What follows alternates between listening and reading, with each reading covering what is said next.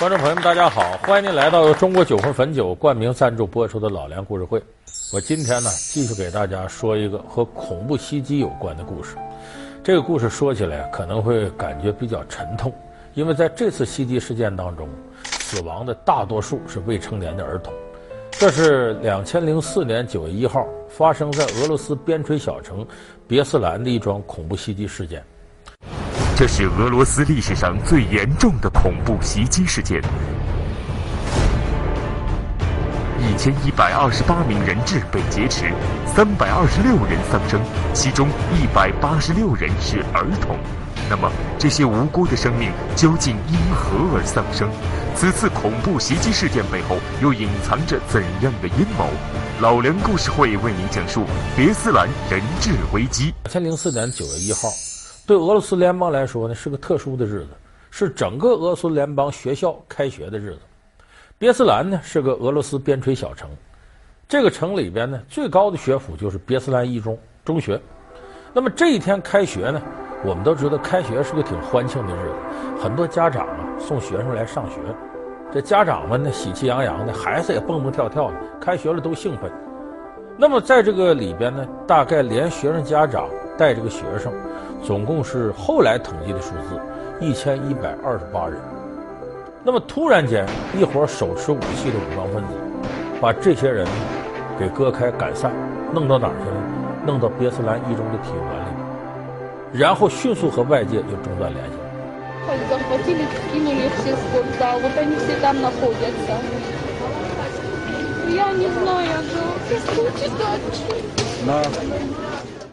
说这是干嘛呢？这是恐怖分子挟持人质，要挟俄罗斯当局接受他们的条件。说这是哪波恐怖分子呢？我恐怕一说他这名字，你就会有印象，就是车臣恐怖分子。我们可能这几年呢，在这个广播呀、电视、报纸上啊，都耳朵都灌满了。一提俄罗斯的恐怖事件，基本都是车臣武装分子。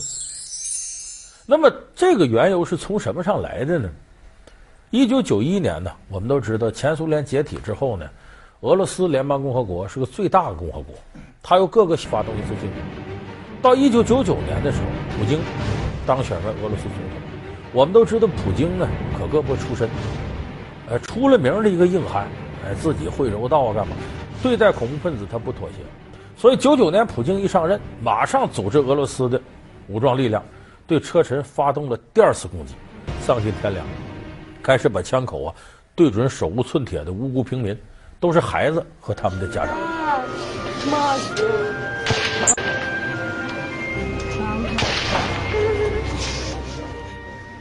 那么当时出了这个事情，这是两千零四年九月一号，出事以后呢，这边马上有快速反应啊，这军队啊、警察就来了。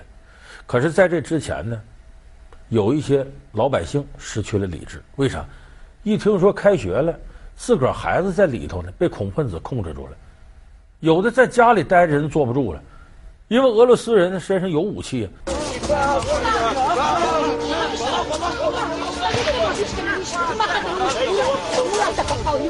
给我这枪，我要射他们。所以当时情况非常混乱。那么这个时候，恐怖分子呢，派一个女人质出来了，就是他们人质里头派一个女的。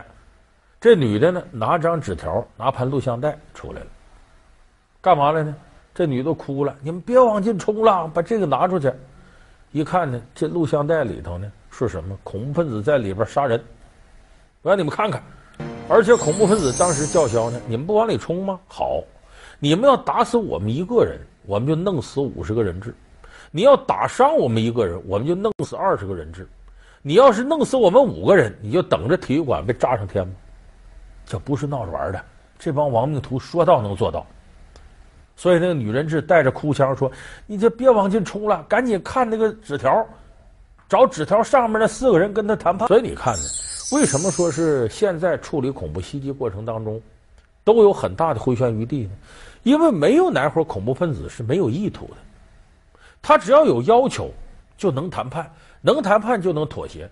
挽救人质的生命，全在你谈判的艺术和技巧，以及对时间的把握上。你要真恐怖分子什么也不想跟你谈，那他直接把人质都打死算了。他只要能谈就有机会。那么说这个纸条上写了四个人名字，恐怖分子要找哪四个人谈呢？说找普京吗？不是，这四个人头一位名字叫扎索霍夫，扎索霍夫呢是普京俄罗斯联邦地区政策的坚定执行者，也就是说坚决要消灭车臣独立的武装势力。这个人当时呢出任呢呃北奥塞梯共和国的总统。俄罗斯有很多小联邦共和国，他是其中北奥塞梯共和国总统。第二位呢，名字叫贾季科夫。这个贾季科夫呢，是普京在可戈博的时候同事，也是普京的死党，当时任呢印古什共和国的总统。第三位呢，叫阿斯拉克哈诺夫。这个人呢，是普京车臣问题的特别军事顾问，那不用说是对付车臣的一个重要力量。所以一开始这三个人，这边俄罗斯联邦安全局一看，这胃口可不小，找这仨人可不是来谈判的，是你来了我就把你毙了。因为这三个人和车臣武装势力有不共戴天之仇，两个总统一个高官，你看这恐怖分子胃口不小，哪是谈判？这仨一露面我就给你毙了，因为跟他们都血海深仇，所以这仨都不用考虑，不能让他们露面。第四个人呢？叫利奥尼德·罗沙利，哎，说这个人是个什么高官？不是，他是个普通的儿科医生。说为什么让个儿科医生来谈判呢？这罗沙利呀，普京授予给他俄罗斯荣誉公民。为什么呢？因为这个罗沙利当年在第一次车臣战争的时候，九四年的时候，他当时就组织自己的医疗队上前线，救治双方的受伤人员。就不光是说俄罗斯这边，车臣这边他也给救治，所以双方对他都很信任，知道这个人搞慈善的，啊，愿意给这个双方服务。后来在两千零二年的莫斯科剧院发生过一次人质危机，也是这罗莎莉出面跟恐怖分子谈判，还争取到呢车进去给这个人质啊、水啊、食物还医疗的这些条件，最后还带着八名儿童呢把给救出来了。所以这罗莎莉呢在俄罗斯有很高的声誉，恐怖分子也相信他。可是，在这种情况下，如果让罗莎莉来，别弄不好再送死。所以，俄罗斯联邦安全局就很犹豫，要不要给罗莎莉打个电话让他来。可这时候呢，这恐怖分子在里头不等，他总得折腾出点事儿。这不里边我们说一千一百二十八名，有孩子、有老人、有家长在这吗？好，我现在呢，不准你这孩子、家长什么吃饭了，就不让你们吃饭了。为什么？这要表示什么呢？你看。这么长时间，你漠视我的要求，这边人都绝食了。你看这美其名曰是他不给饭吃吗？所以这里边眼看着呀，天色将晚，一点点这外边也着急，里边也着急。可是这个时候呢，发生了一个意外，什么意外呢？我们知道这个重大危机发生的时候，有好多媒体蜂拥而至。新闻点呢？你说好听了，我们要把第一线的严峻局面报道给这个世界。认为，你说不好听的，为了抢新闻，他媒体本身也要生存嘛。就说有的时候媒体报道，你搞不懂他真为正义还是为添乱。所以这时候全世界媒体蜂拥而至，就在体育馆外呢，形成了一个媒体圈。这些媒体不断的长枪短炮啊、话筒都支过来，就问俄罗斯联邦安全局的工作人员里边什么情况啊？多少人质啊？咱们采用什么办法呀？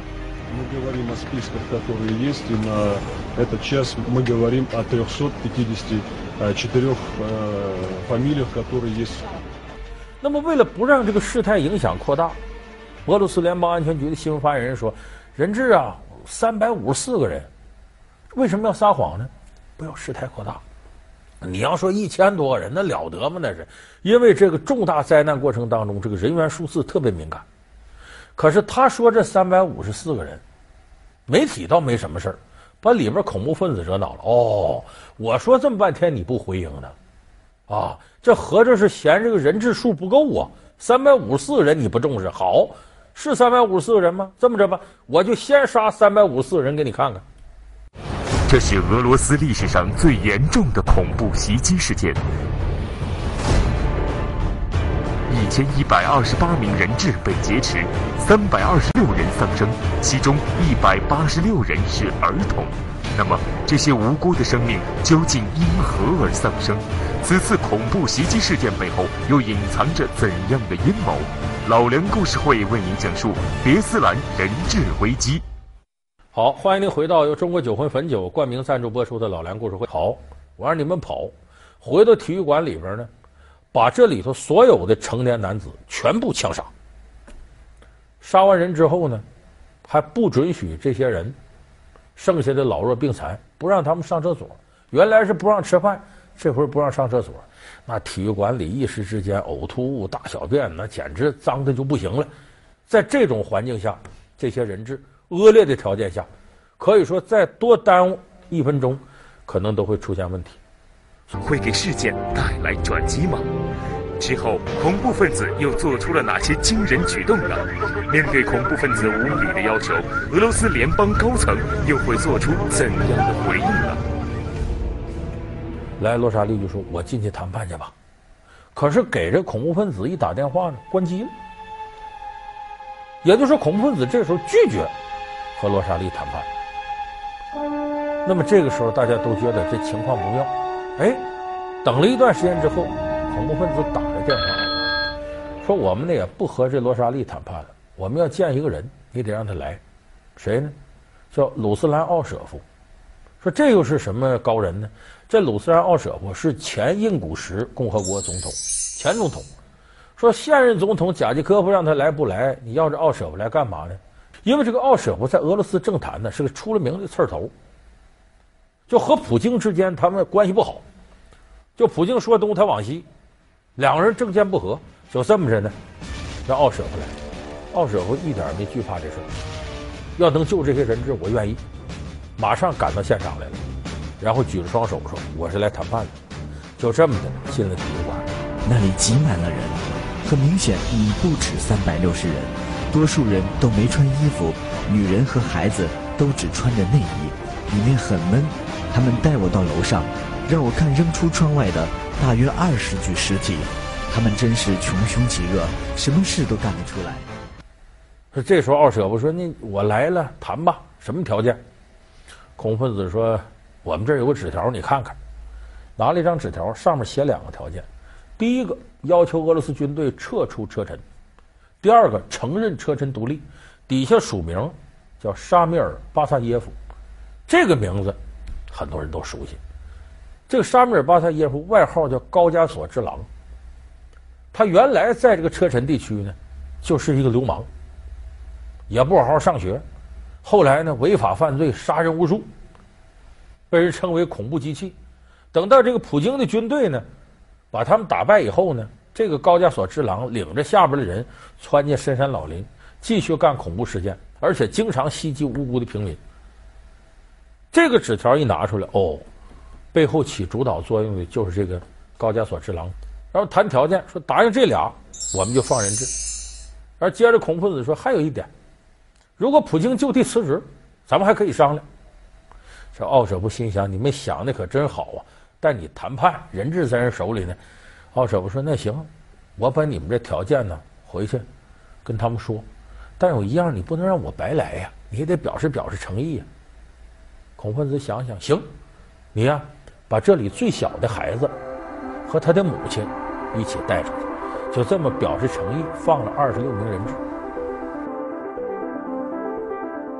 在奥舍夫的机智应对和积极的努力下，终于使二十六名人质逃离魔手。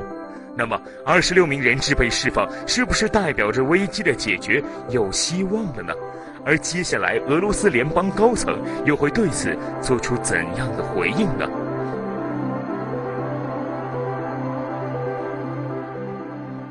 这放回来之后，奥舍夫跟普京就商量，这事怎么办？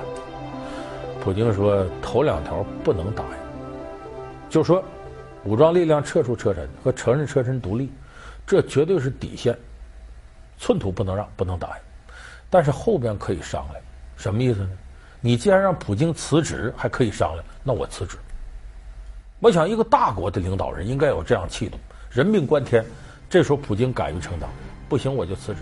而且普京他从来不对恐怖分子妥协。这时候提出来，我再加一个条件，就如果你现在把这些人质放了，你杀那些人既往不咎，我们给你留条通道，让你恐怖分子逃生去。你走，放你走。可是也许这些条件呢，不足以打动这些恐怖分子，他们最后拒绝谈判。你条件不行，我们就必须是你撤出车臣，你承认车臣独立。所以这一下子谈判又陷入僵局。这个时候时间已经到了九月二号、九月三号，你们可以想象，这些老弱病残在里边挺了四五十个小时，有的人精神都错乱了，高度紧张。而这时候体育馆外头，他们的家属围着，一个个忧心忡忡，有的怒气冲天，有的也精神都不正常了。那么就在这个非常错乱的时候，恐怖分子电话又打过来，说：“这样，我们允许你们干一件事，把里边人质这些尸体你拉走。那是放到那儿，他们也觉得恶心，你赶紧拉走。哎，要把人质尸体拉走，这是不是释放利好的信号呢？这个时候，俄罗斯联邦安全局安排一下，可以。”咱们去，派军车进里边拉尸体，可没想到是呢，这个军车上边啊，他肯定是军人押送，引起了恐怖分子高度的敏感。这干嘛呀？这一个军车上头得有多少士兵藏着？这不来灭我们了吗？结果一看军车上面有士兵，恐怖分子率先开火，啪的一枪就打死了一个士兵。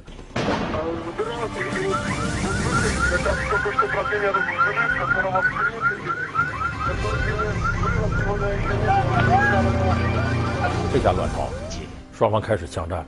其中有个匪徒呢，脚上踩着炸弹，就你过来我就炸，啪一枪把他打死是打死了。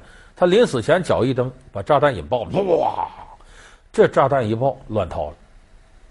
因为这个时候局面已经无法缓和了，千钧一发的时候。只能是走向冲突了。军队一看不行，就往里冲吧，等不了了，哗，这军队就上来了。